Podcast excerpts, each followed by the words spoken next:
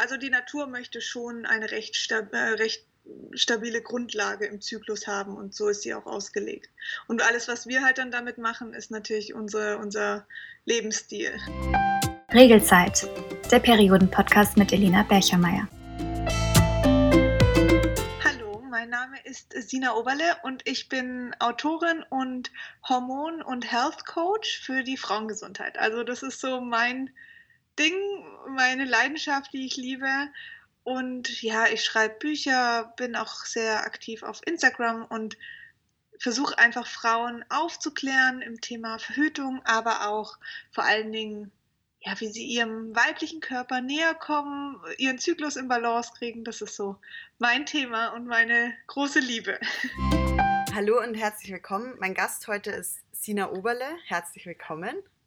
Hallo, schön, dass ich da sein darf. Wir fangen gleich mal mit der ganz grundlegenden Frage an, die wahrscheinlich ganz viele erstmal beschäftigt. Was ist denn der Zyklus? Was ist der Zyklus? Also wir sind ja zyklisch, wir Frauen, zumindest von der Pubertät an bis hin äh, zu den Wechseljahren. Und im Grunde genommen ist es also ich finde es manchmal sehr erschreckend, weil im Zyklus geht es eigentlich nur um die Fortpflanzung. Ja. Das, das, ist eigentlich jede, also ich sag mal im Schnitt alle vier Wochen geht es darum, dass dieses Ei befruchtet wird und dass wir im besten Fall schwanger werden, was ich eigentlich ziemlich krass finde für uns Frauen. Aber es ist die Natur. Also es geht um die Weiterentwicklung, um die Voranschreitung, um die Fortpflanzung. Und ähm, der Zyklus ist danach aufgebaut. Also wir haben verschiedene Phasen im Zyklus. Ich denke, da gehen wir auch bestimmt nochmal drauf ein. Aber im Grunde genommen geht es darum, dass ähm, sich die Gebärmutterschleimhaut aufbaut, damit das Ei ähm, sozusagen springen kann und sich dann das ähm, Ungeborene, das Embryo einnisten kann nach der Befruchtung. Und wenn es nicht geklappt hat, dann geht es wieder von vorne los. und so wiederholt sich das dann so lange, bis wir quasi schwanger werden, in die Richtig. Wechseljahre kommen oder was auch immer. Richtig, ja. Ähm, du hast gerade die Zyklusphasen erwähnt. Willst du die auch ganz kurz noch erklären? Klar. Also es gibt manche reden von drei Zyklusphasen, manche von vier. Ähm, da gibt es jetzt keine ja, offizielle Aussage. Ich nenne sie immer gern die vier Zyklusphasen und die beginnt mit der Periode. Also da beginnt dein erster Zyklustag auch. Und nach der Periode kommt schon die erste Zyklusphase. Also da ist, ähm, das wird dann einfach weitergezählt sozusagen mit, ähm, mit diesen verschiedenen Zyklustagen. Und ähm, dann kommt der Eisprung. Dann kommt die zweite Zyklusphase und dann kommt wieder die Periode. Das sind dann die vier verschiedenen Phasen. Dann geht es wieder von vorne los. Richtig. Und warum ist es dann eigentlich so wichtig, dass wir uns damit auseinandersetzen oder dass wir uns damit beschäftigen, was eigentlich bei uns im Körper vorgeht, was passiert? Ähm, weil jede Phase was anderes mit sich bringt, also körperlich wie aber auch emotional. Und manchmal habe ich das Gefühl, wenn wir das nicht wissen, was diese Phasen mit sich bringen, was diese Phasen in uns auslösen, dann ist es wie wenn wir im Meer stehen und so eine Welle kommt und uns einmal durchspült. Also ja. wir wissen noch nicht mehr, wo ist oben und unten, was passiert hier gerade. Ähm, das ist immer so mein Bild, was ich im Kopf habe. Und wenn wir aber wissen, okay, da kommt jetzt diese Welle und da kommt jetzt diese Welle, also so ein bisschen wie bei der Geburt auch mit den Wehen, aber ja.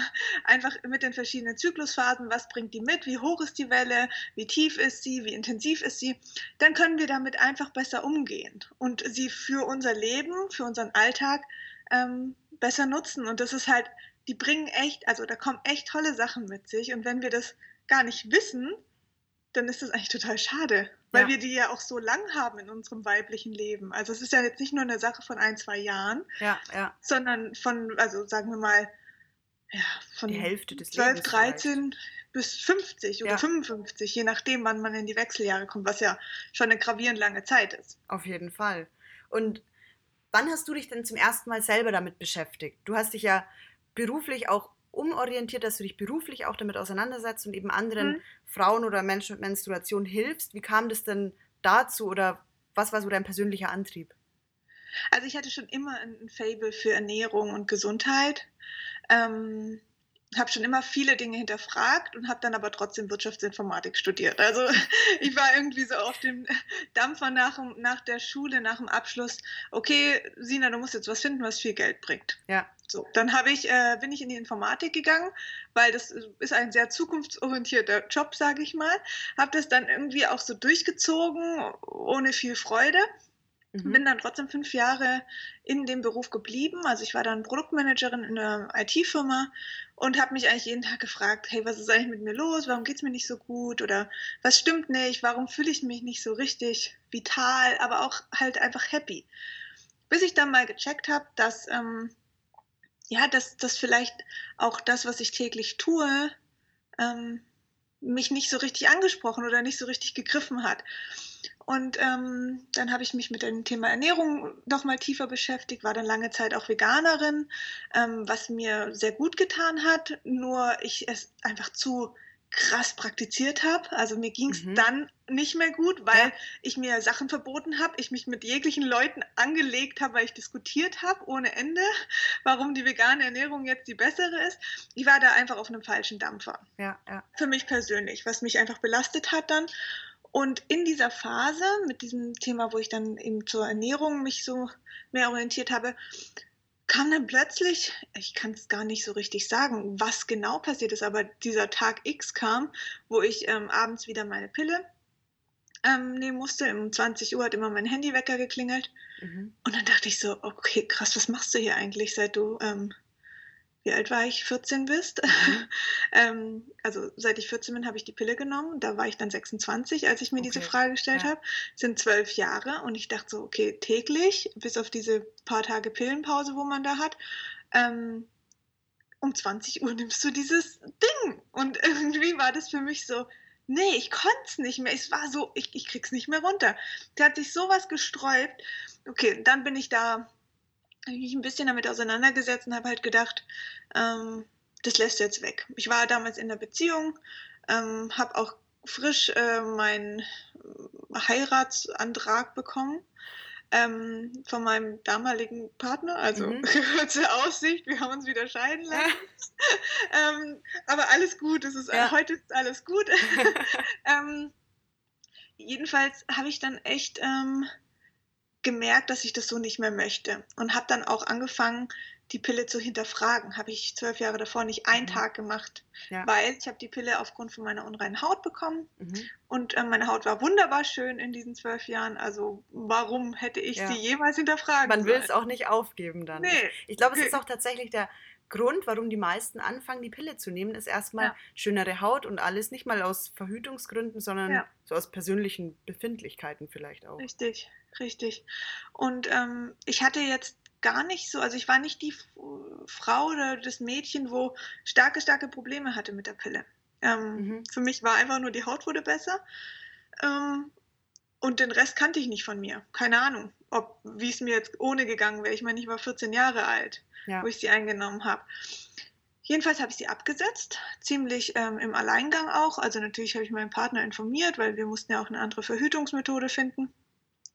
Aber ich bin jetzt nicht groß zum Frauenarzt und habe das besprochen oder sonst was. Ich wusste, ich, ich nehme die Pille ja nicht aufgrund einer Erkrankung, mhm. so, sondern halt aufgrund meiner Akne, wovor ich dann schon auch Panik hatte. Also es war schon so, dass ich dann da saß, weil ich einfach noch so unbefangen mit meinem Körper war. Ich kannte den gar nicht, um ehrlich ja. zu sein.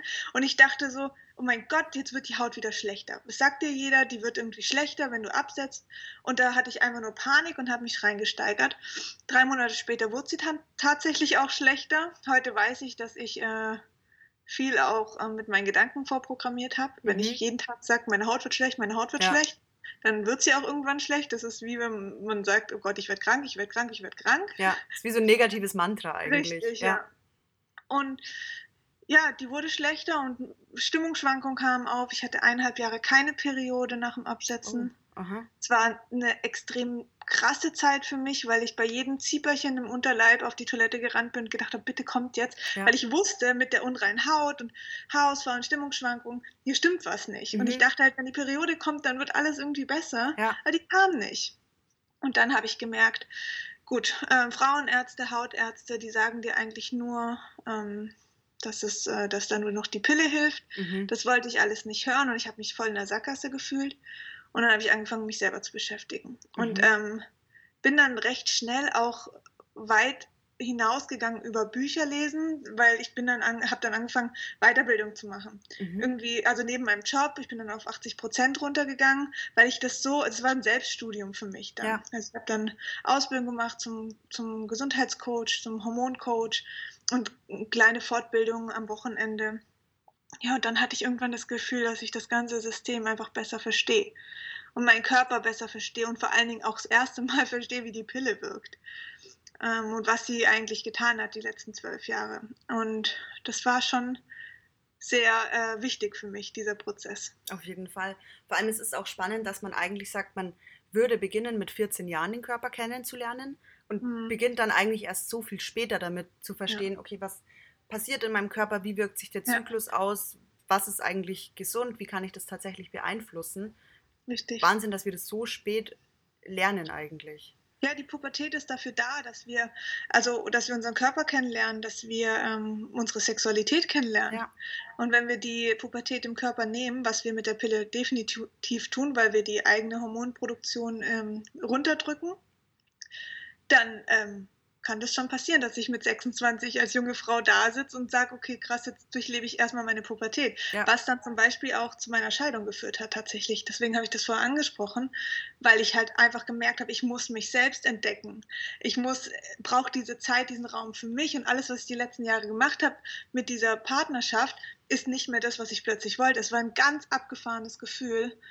Ähm, ich habe darüber auch einen Blogbeitrag geschrieben, falls den jemand ähm, gerne lesen mhm. möchte, mhm. werde ich wo sich jetzt Fall angesprochen fühlt. Ja, werde ich auf jeden Fall auch verlinken, dass man das ja, nachlesen super. kann. Das ist ja auch ein spannender, nochmal krasserer Lebenswandel, als wenn man jetzt in mhm. Anführungsstrichen nur die Pille absetzt, sondern dass man eigentlich sagt, wie verändert man sich privat ja. oder persönlich eigentlich ja. auch nochmal. Habe ich auch von ganz vielen gehört, dass man sagt, man lernt nicht nur den eigenen Zyklus besser kennen, sondern sich als Mensch auch nochmal, wie reagiere ich auf meine Umwelt und auf Menschen auch generell. Ja, Total. Und jetzt als Coach, wie kann man sich deine, deine Arbeit vorstellen? Wie, mhm. wie kommen Leute zu dir? Wie berätst du die oder was machst du mit denen? Was, wie nimmst du die an die Hand? Also ich habe mir damals gesagt, als ich dann meine Ausbildung gemacht habe dahingehend, okay, jetzt musst du diese Frauen treffen. Du musst jetzt ganz viele Gespräche führen ähm, und diese Coachings machen, damit ich einfach noch mehr lerne. Weil so war viel mein eigener Körper und Bücher, aber ich wollte die verschiedenen Geschichten hören. Und es gibt so viele verschiedene Geschichten, nicht nur negative von Frauen, die die Pille absetzen, auch positive. Und ähm, die habe ich dann in den letzten Jahren durch meine Coachings sehr gut kennenlernen dürfen. Das heißt, also ich habe eigentlich immer alles remote gemacht. Ich wohne hier nicht in einer sonderlich großen Stadt ähm, und wollte auch nie diesen Zwang, jetzt irgendwie eine, einen Praxisraum zu haben oder so. Und fand das remote, also immer mit Video, das war mir wichtig, um die Person zu sehen. Mhm. Ähm, und dann geht es so eine Stunde und dann sprechen wir, also ich nehme dann davor einfach so ein paar Infos auf, was ist die Thematik, Problemstellung, wie Langpille, was sind äußere Umstände allgemein. Also ähm, bin ich in der Partnerschaft, bin ich happy mit meinem Job. Das ist für mich ist die Ganzheitlichkeit des Körpers ultra wichtig. Und da ja, gibt es halt verschiedene Punkte, die da reinspielen. Ja. Und ähm, ja, und dann ähm, besprechen wir das und in den meisten Fällen gibt es dann einfach so ein paar kleine Aufgaben, Dinge, je nachdem, wie sich das Gespräch einfach entwickelt. Und ähm, manchmal ist es nur eine Session, weil mhm. Frauen vielleicht sich mehr über Verhütung, ähm, ja, mehr darüber erfahren wollen. Das kann man gut in einer Stunde machen. Manchmal gibt es mehrere Sessions, wenn es gerade bei unreiner Haut ist, was so mein Steckenpferd eigentlich ist. Da braucht man vielleicht zwei, drei oder vier Sessions manchmal. Ja, und so läuft es ab. Und was war für dich, jetzt hast du ja auch wahnsinnig viele Geschichten gehört und natürlich auch selber wahnsinnig viel gelernt. Was war denn für dich so die größte Erkenntnis oder das größte Learning für dich persönlich, einfach wo du sagst, okay, krass, wusste ich vorher einfach gar nicht? Ähm, oh, das waren tatsächlich ganz viele, aber so zusammengefasst einfach, dass viele, viele Frauen, einschließlich mir damals, keinerlei Ahnung von ihrem eigenen Körper haben oder hatten. Ähm, das war für mich das Erschreckendste. Also, wie wirkt die Pille? Was ist mein Zervixschleim? Was sind Zyklusphasen? Wie wirken Zyklusphasen auf mich? Ähm, warum sind Stimmungsschwankungen vor der Periode nicht ähm, normal? Also, all diese Sachen, wo man sich vielleicht nie eine Frage gestellt hat oder Unverträglichkeiten unter der Pille, ähm, hat man nie in Frage gestellt aber die haben einen Zusammenhang. Und das sind so Dinge, wo ich echt gemerkt habe, okay, erst wenn die Frauen die Pille absetzen, und verschiedene Dinge ausprobieren und nicht nur weitergehen zu einem anderen Medikament, ähm, dann merken sie, okay, das verändert sich, das passiert, wenn ich das weglasse, wenn ich das zu mir nehme. Und ähm, das war schon für mich ein, ein, krasses Learning, dass wir als erwachsene Frauen, also in der Regel sind die Frauen, die ich coache, um die 30, da so wenig Ahnung haben, so wenig Bezug zu ihr, auch zu der Sexualität, was für mich super erschreckend war. Also ich schließe mich in allem ein. Ja. Ähm, und das fand ich schon sehr heftig. Absolut spannend. Es ist auch, finde ich spannend, ich habe so das Gefühl, es findet immer mehr eine Aufklärung statt, auch nicht mehr nur in der Schule oder früher, wo man sagt, man kommt in die Pubertät und beschäftigt sich zum ersten Mal mit dem Körper, sondern eben jetzt nochmal. Ganz viele Frauen setzen die Pille eben ab und man lernt den Körper nochmal kennen, muss sich irgendwie nochmal neu aufklären.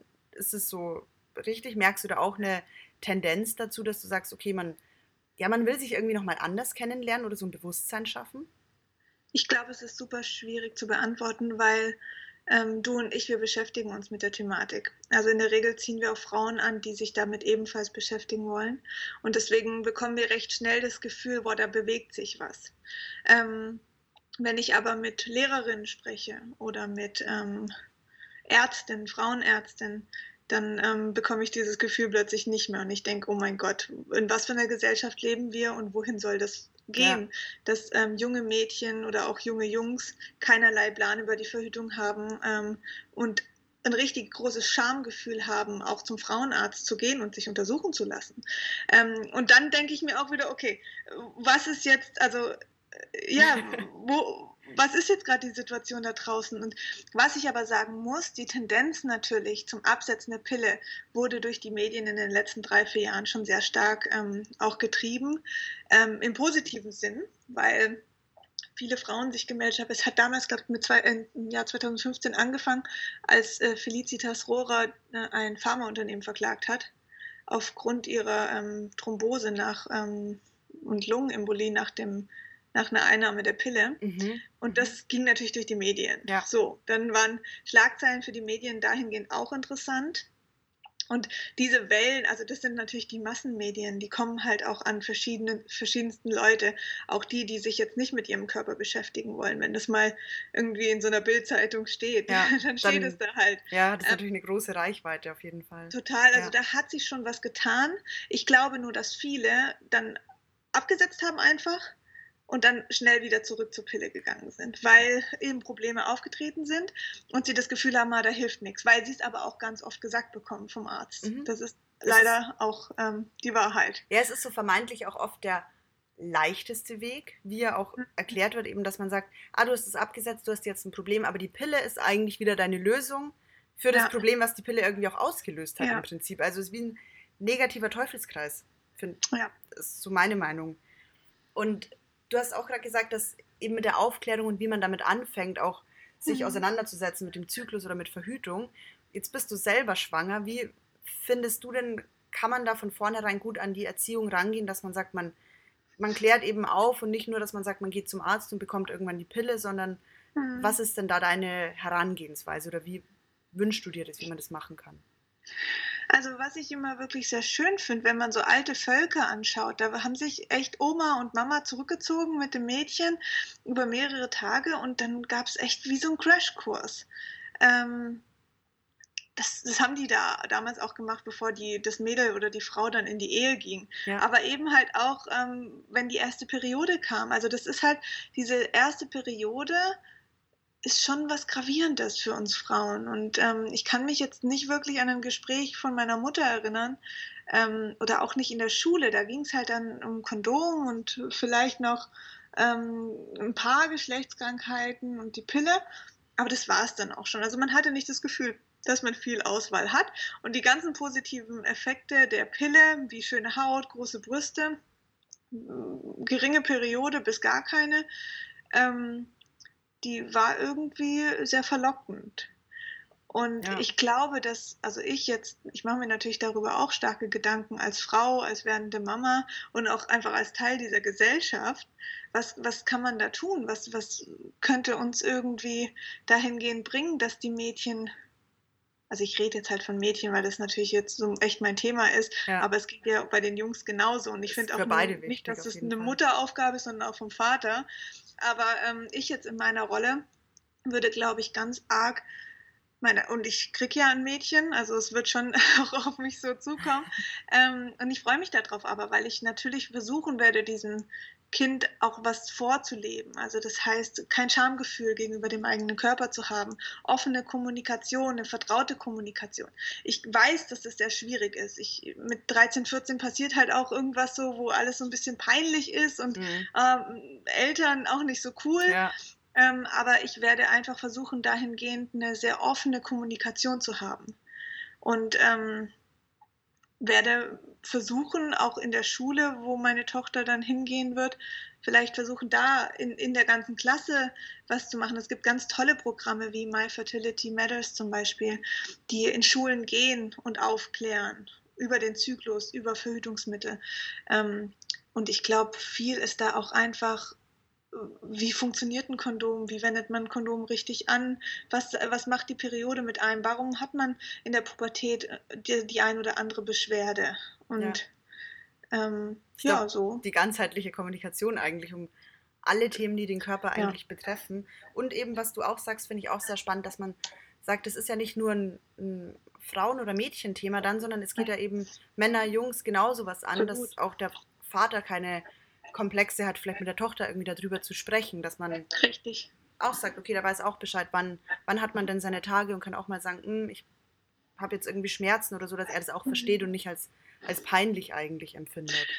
Ja, also ich habe auch das Gefühl, wenn jetzt ähm, mein Freund zu, zu seiner Tochter sagen würde, oh, besprecht das lieber mit der Mama, ähm, ist das verständlich, aber trotz allem, was übermittelt das wieder? Das ist ja auch wieder dieses Gefühl, ah nee, das ist so ein Frauenthema, da können wir nicht später mit Männern darüber sprechen ja, wo ja eben. wieder eine Grenze gezogen wird. Und irgendwann wird Frau und Mann miteinander darüber sprechen müssen oder es irgendwie tun müssen, weil es um Sexualität geht. Und wenn man dann diese Barriere hat und jeder für sich irgendwie so sein Ding macht, das ist ja auch nicht schön. Also. Ja, ja, das stimmt auf jeden Fall. Ich finde, es ist auch ein Thema, egal welchen Körper es betrifft, es geht immer hm. beide oder eigentlich jeden irgendwie was an oder jede in dem Fall auch. Ähm, ja, ich habe vorab, bevor, äh, vor der Podcast-Folge, habe ich einen Aufruf gestartet, dass mir auch meine potenziellen HörerInnen äh, Fragen schicken dürfen. Und ich würde gerne zwei Fragen aus der Community auch noch stellen, die ich sehr spannend fand. Zum einen, ähm, warum ist der Zyklus eigentlich so leicht beeinflussbar, positiv wie auch negativ? Also positiv eben von der Ernährung, vom Sport, vom ganzen Wohlbefinden, aber negativ auch vom Stress oder von schlechter Ernährung. Wie mhm. kannst du das erklären? Ähm, weil Hormone eigentlich nur Botenstoffe sind. Also sie sind Trägerstoffe, machen Dinge von A nach B, lösen Prozesse aus. Ähm, das heißt, sie sind einfach sehr stark beeinflusst, weil sie in einem ganzen System hängen. Also ähm, als kleines Beispiel, eher Negativbeispiel, wenn wir Stress haben, schütten wir ja auch Hormone aus. Also in der Regel schütten wir dann Cortisol aus. Ähm, das machen die Nebennieren. Und auf dieses Cortisol ähm, also man muss sich das, ich versuche das jetzt einfach sehr ja. oberflächlich zu erklären, weil sonst wird es ein bisschen komplex. Ähm, Hormone können auch aus verschiedenen anderen Hormonen entstehen. Und wir haben zum Beispiel ein Mutterhormon und daraus entsteht Cortisol. Mhm. Ähm, unser Stresshormon wird mhm. daraus gebildet, aber auch Progesteron, was unser Sexualhormon in der zweiten Zyklushälfte ist oder auch genannt unser Schwangerschaftshormon. Mhm. Ähm, wenn jetzt zu viel von diesem Mutterhormon ins, äh, ins, Cortisol gesteckt wird, weil wir viel Stress haben, bleibt weniger für sexuelle Hormon Progesteron übrig. Völlig logisch. Ja. Weil wir irgendwo ja immer nur ein gewisses Kontingent haben. Ähm, wenn wir dann, dann, davon zu wenig haben, kann unsere zweite Zyklusphase zu kurz sein. Das kann zum Beispiel, ähm, also jetzt im ganz schlimmen Fall, Fehlgeburten auslösen, weil mhm. Progesteron einfach wichtig ist für den Beginn der Schwangerschaft. Mhm. Ähm, das kann die zweite Zyklusphase aber auch beeinflussen in Form von ähm, Stimmungsschwankungen vor der Periode, in Form von ähm, Brustspannen, Haarausfall, unreine Haut, also diese typischen PMS-Beschwerden, prämenstruelle Syndrome. Ähm, und das ist zum Beispiel ein Faktor. Wir können aber mit unserem Serotonin, also dem Glückshormon, können wir aber auch wiederum sehr viel beeinflussen. Wir können auch mit einer gesunden Ernährung ähm, den Darm optimal ausrichten, das Immunsystem, welches dann wieder stabil ist, ähm, für unsere Sexualhormone. Und viele kennen es vielleicht, wenn, sie, ähm, wenn die Periode ansteht und man hat Stress oder man geht in Urlaub plötzlich kommt die einfach nicht. Oder zwei Tage später. Ja. Und du denkst, was ist jetzt hier passiert? Also wir sind natürlich auch auf äußere Faktoren, Klimawechsel, ähm, Ernährungswechsel halt, weil wir vielleicht verreisen oder sonst was, auch sehr, ähm, ja, das kennen wir halt so gar nicht unter der Pille, weil da ist immer alles sehr gleich getaktet. Du hast jetzt irgendwie, die, nimmst die letzte Pille und dann kommt die Abbruchblutung um 9 Uhr morgens ein paar Tage später. Ja, ja. Also, und dann, und dann denkst du, ja super, das ist doch perfekt planbar. Und das ist im natürlichen Zyklus aber in der Regel so nicht, was ja. aber auch gut ist. Finde ich auch ganz spannend, dass du es eben angesprochen hast, auch mit den Hormonen. Du hast auch in deinem Buch, der Zykluscode, hast du auch nochmal alles erklärt und ich habe es natürlich auch zur Recherche gelesen und ich fand es super spannend, nochmal den Einblick auch zu bekommen, wie viele Hormone eigentlich mit der Periode mit, oder mit dem Zyklus eigentlich mhm. zusammenhängen. War mir ja. auch definitiv nicht bewusst und ich finde, das ist auch nochmal ein ganz wichtiger Punkt, um den eigenen Körper nochmal besser zu verstehen. Ja. Eben, wie wirkt sich denn mein Lebensstil oder alle Einflussfaktoren eigentlich auf meine Hormone auch aus? Weil man denkt immer so, es wirkt sich direkt auf den Zyklus aus, aber eigentlich sind die Hormone ja so diese ja, Zwischenstationen, kann man fast Total. sagen, die beeinflusst werden und die dann weiter beeinflussen eigentlich. Deswegen funktioniert es ja mit der Pille und der reinen Haut auch. Ähm, weil die Pille hat eigentlich, das, also manche Kombipräparate haben eine antiandrogene Wirkung, das heißt, sie unterdrücken das Testosteron, das männliche Hormon im Körper. Und das wiederum ist nämlich beteiligt an der Talgproduktion Mhm. in unserer Haut, in unserer Kopfhaut auch. Und ähm, wenn das unterdrückt wird und über zwölf Jahre, zum Beispiel wie ich da die Pille genommen habe, dann kann das sich regulieren, diese Teigproduktion. Setzen wir die Pille ab, kann das Testosteron, das eigene, hochschießen. Wir haben zu viel, produzieren zu viel Teig, das macht fettige Haare, fettige Haut und dann auch entzündete Pickel. Mhm. Also man kann, und das ist auch dieses, dieser Druckschluss, den wir haben, diese Aussage, die Pille steht da nicht mit in Zusammenhang die kann keine Depression auslösen. Was eine Lüge ist, also jeder Arzt, der das sagt, weil sie steht offensichtlich auch im Beipackzettel, also und sie hat ihren Grund, dass sie da jemals reingekommen ist, ähm, so eine Beschwerde, dann muss man das schon gut hinterfragen. Und das sind halt auch einfach Stimmungen. Also Stimmungen sind auch Hormone. Ja, auf jeden Fall. Ja, das, das fand ich auch ein. Das fand ich auch einen interessanten Punkt, eben, dass du sagst, so Stimmungen sind eben auch von den Hormonen ja. wieder beeinflusst, die wir auch selber indirekt oder direkt auch beeinflussen können. Ja. Die zweite Frage aus der Community war, wie verändert sich denn der Zyklus im Laufe des Lebens? Also natürlich vielleicht angefangen bei der mhm. Pubertät, wo es sich erst einpendeln muss, vielleicht noch ein bisschen unregelmäßiger ist. Ähm, aber wie verändert sich es denn eigentlich vom jungen Erwachsenenalter bis zu den Wechseljahren? Also, wie du schon sagst, am Anfang braucht, kann es sein, dass der Körper so ein, zwei oder drei Jahre braucht, bis so ein Zyklus recht äh, reguliert und stabil ist, ähm, wenn die ähm, Pubertät beginnt, also die erste Blutung sozusagen.